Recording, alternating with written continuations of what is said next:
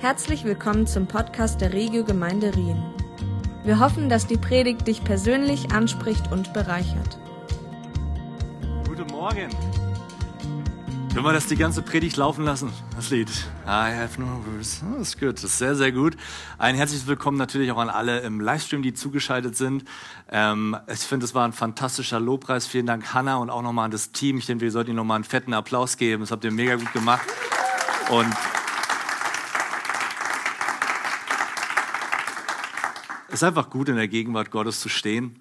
Und dann natürlich dieser Clip, ja, der uns alle wieder zurück ins Leben gerufen hat, ja, und gesagt, wow, hier geht's ab, was für ein Hammer-Clip. Ich finde, ihr macht grundsätzlich sehr, sehr gute Clips äh, für die Predigt, gute Predigt-Trailer. Ich gucke da jetzt mal Richtung Sammy. Äh, das einzige, das einzige Problem, was ich mit diesen Trailern habe, Sammy, ist, dass äh, dass ihr natürlich eine gewisse Fallhöhe kreiert. Ne? Also wenn so ein bombastischer Trailer kommt, dann denkt man natürlich, da muss ja die Predigt noch viel bombastischer sein auf das, was da jetzt kommt. Von daher, I feel the pressure. Ja, I feel the pressure. Aber, wisst ihr was, ich gebe euch den Druck direkt wieder zurück. Und zwar, und das ist ein wichtiger Punkt, ich fange direkt an, eigentlich mit, dem, mit der Kernaussage meiner Predigt. Und, und wenn du danach einschläfst und nichts mehr mitbekommst, ist okay, weil das ist das, eigentlich der Kernpunkt, um den es mir heute Morgen geht. Und das ist folgender. Ich glaube, dass völlig unabhängig davon, wer hier vorne predigt und was hier vorne gepredigt wird, jede Predigt ist immer nur so gut, wie du sie umsetzt.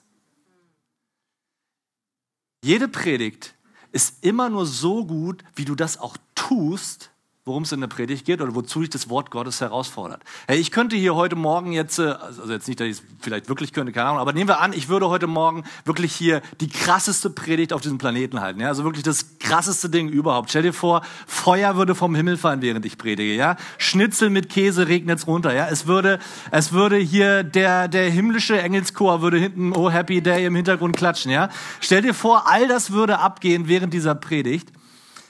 Aber unterm Strich wenn das, wenn die Predigt nachher nichts in deinem Leben auslöst, wenn nichts in deinem Leben danach zur Umsetzung kommt, dann hat diese Predigt letztlich für dich kein, keine Veränderung gebracht. Und es hat letztlich dann keine Veränderung in deinem Leben oder im Leben der Menschen um dich herum erwirkt. Und damit sind wir im Thema der Predigtserie Roots and Fruits und es dreht sich ja alles um die Frage, ähm, wie kann ich mich in meinem Glaubensleben verwurzeln? Wie kann ich mein, wie kann ich meinen Glauben auf ein solides, ein starkes, festes Fundament stellen? Wie kann ich mich noch mehr mit Christus und dem, was Christus für mich getan hat, verwurzeln? Und wie kann das dann nachher Ausflüsse und, und Ausdruck in meinem Leben haben im Sinne von Fruits, also im Sinne von Frucht in meinem Leben? Und äh, Wolfi hat es, finde ich, in den ersten beiden Teilen schon mega gut gepredigt, wo er sich sehr, sehr stark auch auf die Wurzeln konzentriert hat und gesagt hat, hey, was ist eigentlich die, die gesunde Wurzel eines christlichen Glaubens? Was ist das Fundament, auf das ich mein Leben setze? Was ist die Identität, die ich in Christus habe? Ich bin durch Christus freigesprochen. Ich bin durch Christus äh, heilig gesprochen. Ich bin durch Christus Kind Gottes. Ich darf mich in dieser Identität bewegen. Du bist freigesprochen von der Macht der Sünde. Weißt du, was das für eine Realität ist? Was es bedeutet, wenn du diese Identität annimmst und verstehst, hey, ich muss nicht mehr in dem Sinne gegen Sünde kämpfen, im Sinne von tu dies nicht, tu jenes nicht, sondern du verstehst plötzlich, hey, ich bin freigesprochen von der Macht Gesünde, ich bin heilig gesprochen durch Christus und Sünde passt nicht mehr zu meinem Leben. Du guckst nicht mehr und sagst, ich darf das nicht, ich darf jenes nicht, sondern du merkst plötzlich, hey, das passt überhaupt nicht mehr zu dem, wer ich eigentlich bin. Es passt nicht zu dem, was Christus in meinem Leben erwirkt hat. Und du kannst diese Identität nicht überbetonen, denn alles fließt letztlich daraus, dass du verstehst, wer du in Christus bist. Und dazu kannst du nichts dazu tun, denn er hat alles schon getan. Und das ist die Grundlage für meine heutige Predigt. Denn die Grundlage ist sehr, sehr wichtig, denn ich möchte mit uns heute mich mehr um den zweiten Teil beschäftigen, nämlich diesen Teil Fruits, also um diesen, diesen Fruchtteil um das Früchtchen sozusagen. Und es ist so, dass das vielleicht ein bisschen der unangenehmere Teil ist, weil da kommt es auch durchaus darauf an, was wir tun. Denn Fruits ist letztlich die Frage danach der Umsetzung, letztlich der, dass es nach außen hin tatsächlich eine Wirkung erzielt, dass Menschen um dich herum das mitbekommen und, und dass das, was du mit Christus hast oder was du an Identität in Christus hast, dass das Ausfluss findet in deinem Leben und dass das tatsächlich zur Umsetzung in deinem Leben kommt. Und da muss ich euch ehrlich sagen, die Predigt heute mag vielleicht hier und da ein bisschen, ähm, keine Ahnung, jetzt nicht hart, aber doch irgendwie so ein bisschen wie so ein spitzer Stock sein, der dir irgendwie so den Allerwertesten manchmal piekt, vielleicht, ja. Und ich habe auch deshalb vorher nochmal Wolfi angerufen, die Woche gefragt, darf ich das überhaupt predigen? Er hat gesagt, go for it, ja, Segen. Also wenn ihr Beschwerde habt, einfach an Wolfi ja, E-Mail-Adresse, wisst ihr Bescheid. Und ähm, aber wir werden uns heute so ein bisschen mehr um unseren Teil auch beschäftigen und mit dem, was wir tun können, was, was damit, was das auch mit, wie das da zusammenhängt. Und dazu möchte ich mit euch gerne einen Satz lesen, den mir der Heilige Geist in der Vorbereitung gegeben hat, weil das war so ein bisschen der Grund, warum ich überhaupt auch darauf Fokus lege heute Morgen. Denn der Heilige Geist, ich habe ihn gefragt, hey, was ist heute dran für die Regiogemeinde Rien? Was soll ich heute predigen? Und ich habe folgenden Satz sofort gehört. Das war der Satz, Manuel, es gibt etwas, das lauter spricht als unsere Worte. Es gibt etwas, das lauter spricht, das mehr Gewicht hat als unsere Worte. Und das sind unsere Taten.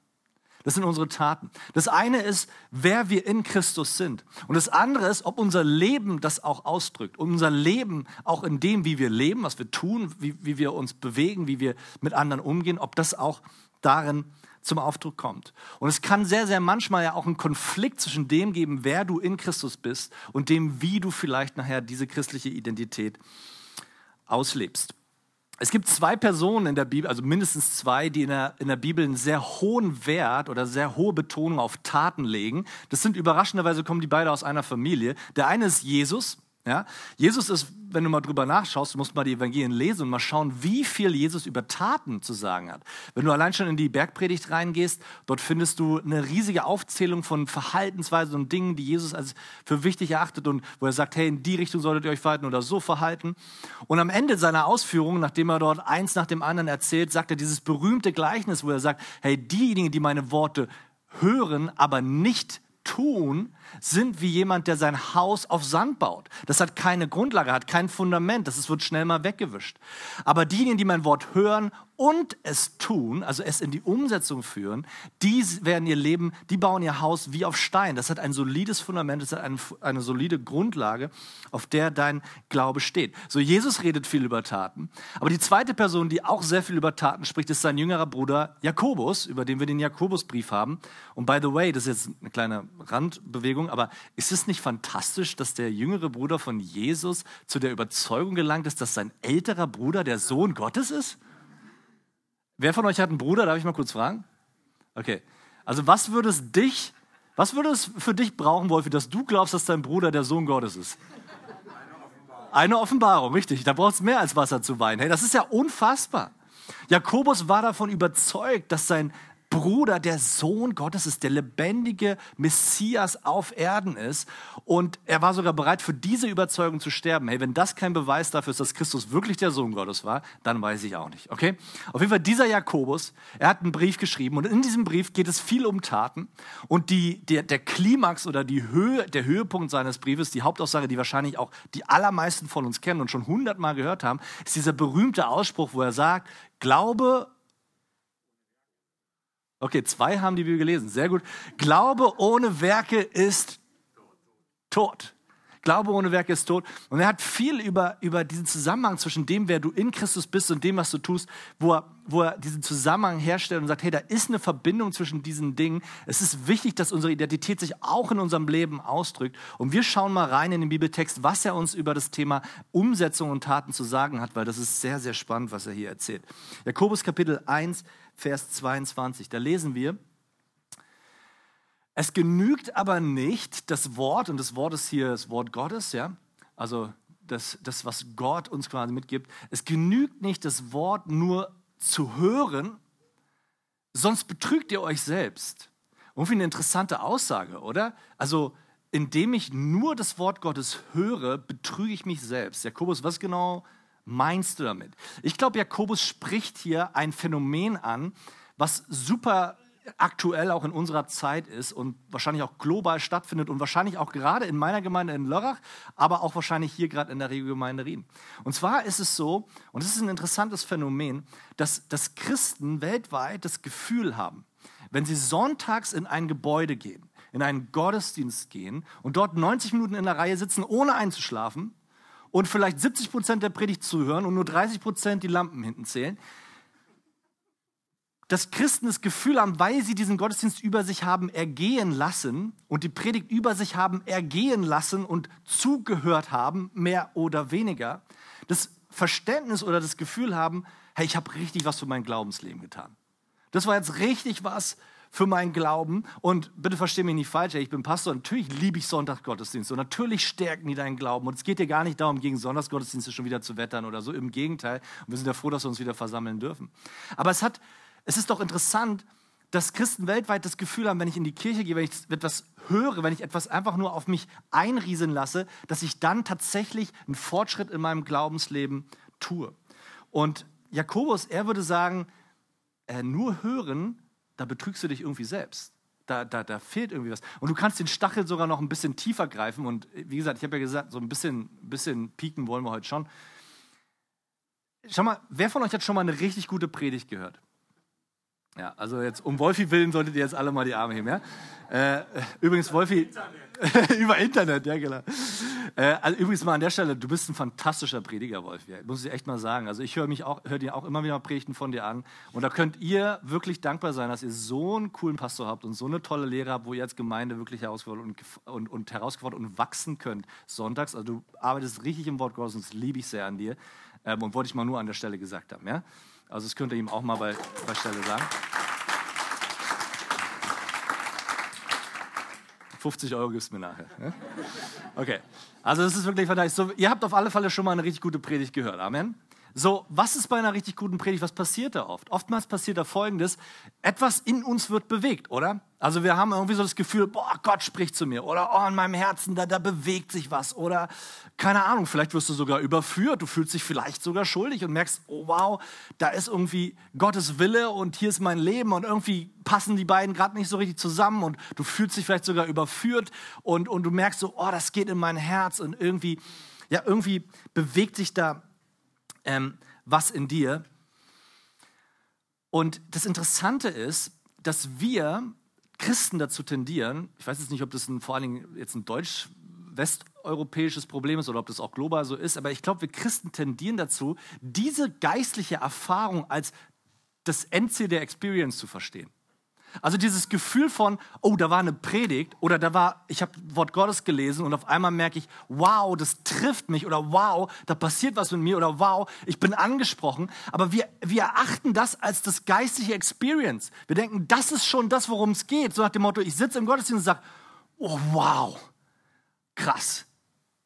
Wisst ihr, was ich meine?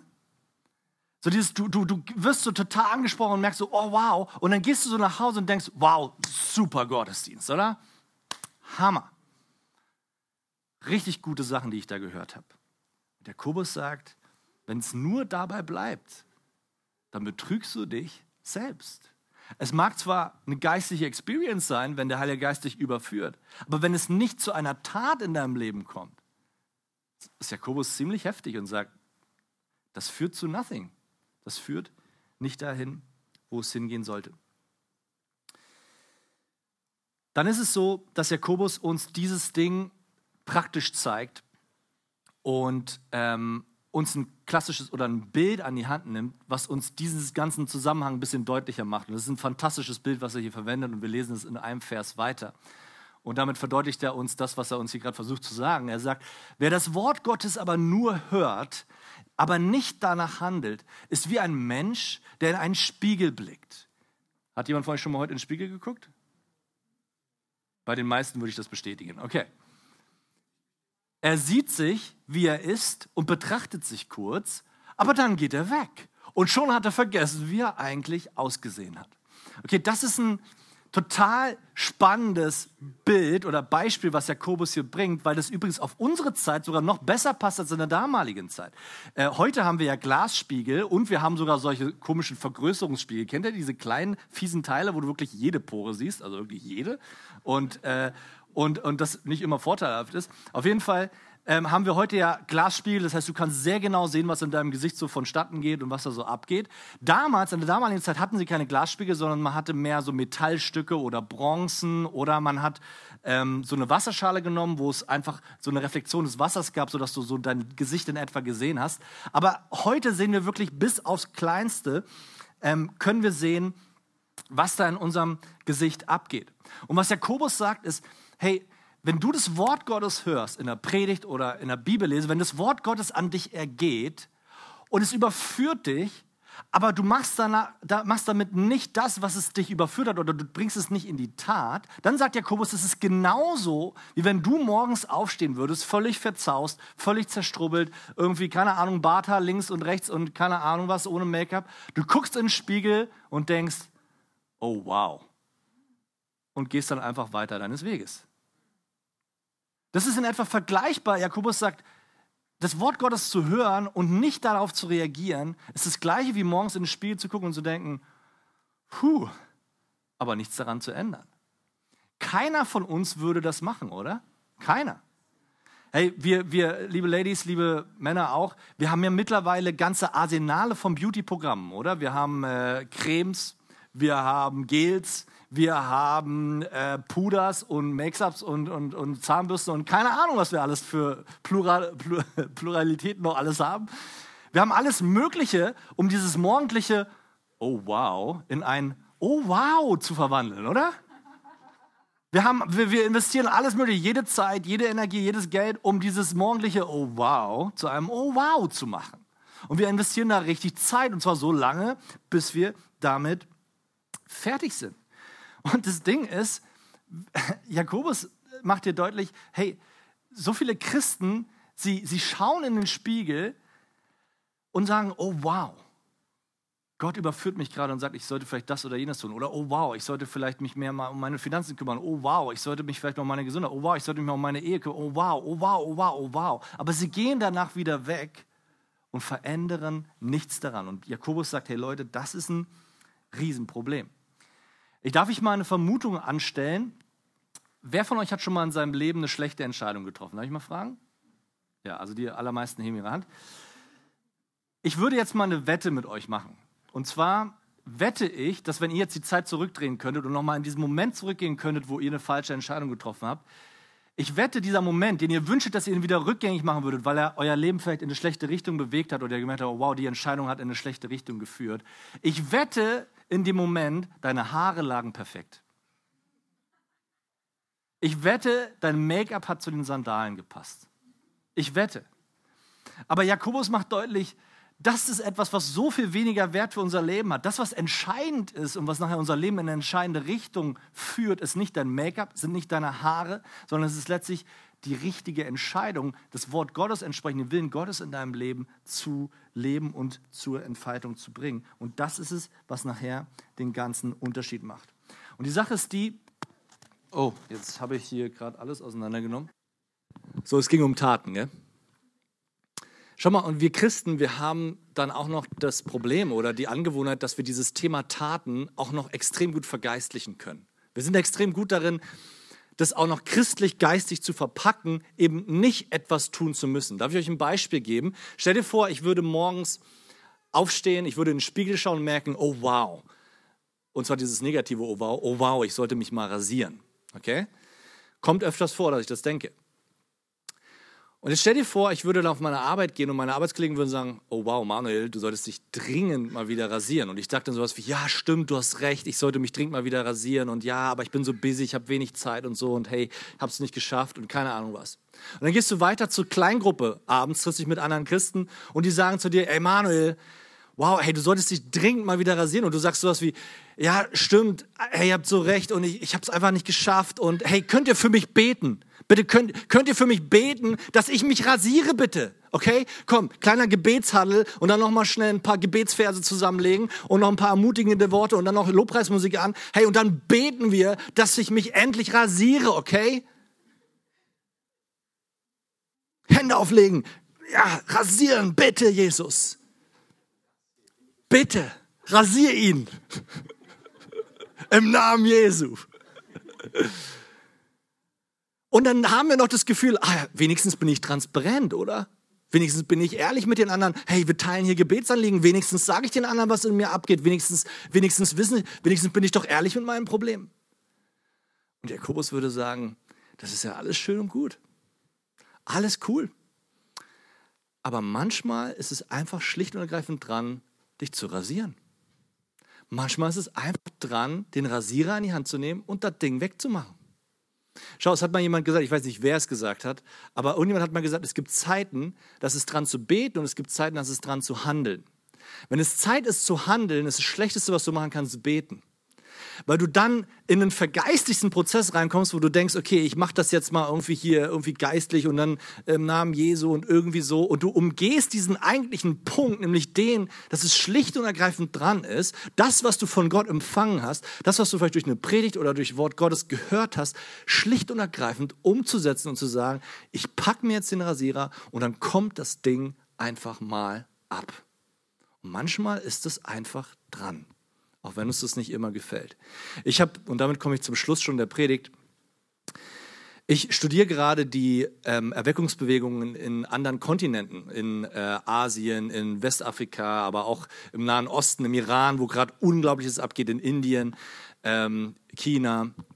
Ähm, ich studiere diese Bewegungen, wo Unfassbares passiert, wo wir Christen hier in, in, in Deutschland oder Schweiz keine Vorstellung davon haben, was da abgeht. Ich meine, millionenfach kommen Menschen zu Christus. Millionenfach. Das sind Zahlen, die können wir uns nicht mal in unseren kühnsten Träumen überhaupt nur vorstellen, was dort passiert.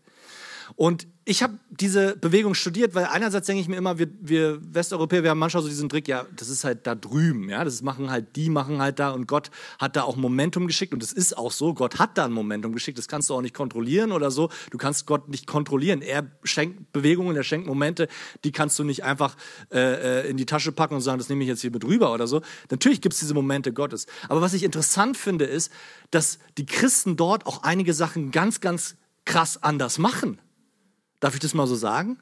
Also ich lese diese Berichte, wie die ihren Glauben leben und ich merke so, krass, also ja, voll cool für euch, aber ich weiß nicht, das ist schon ganz schön krass, was ihr macht.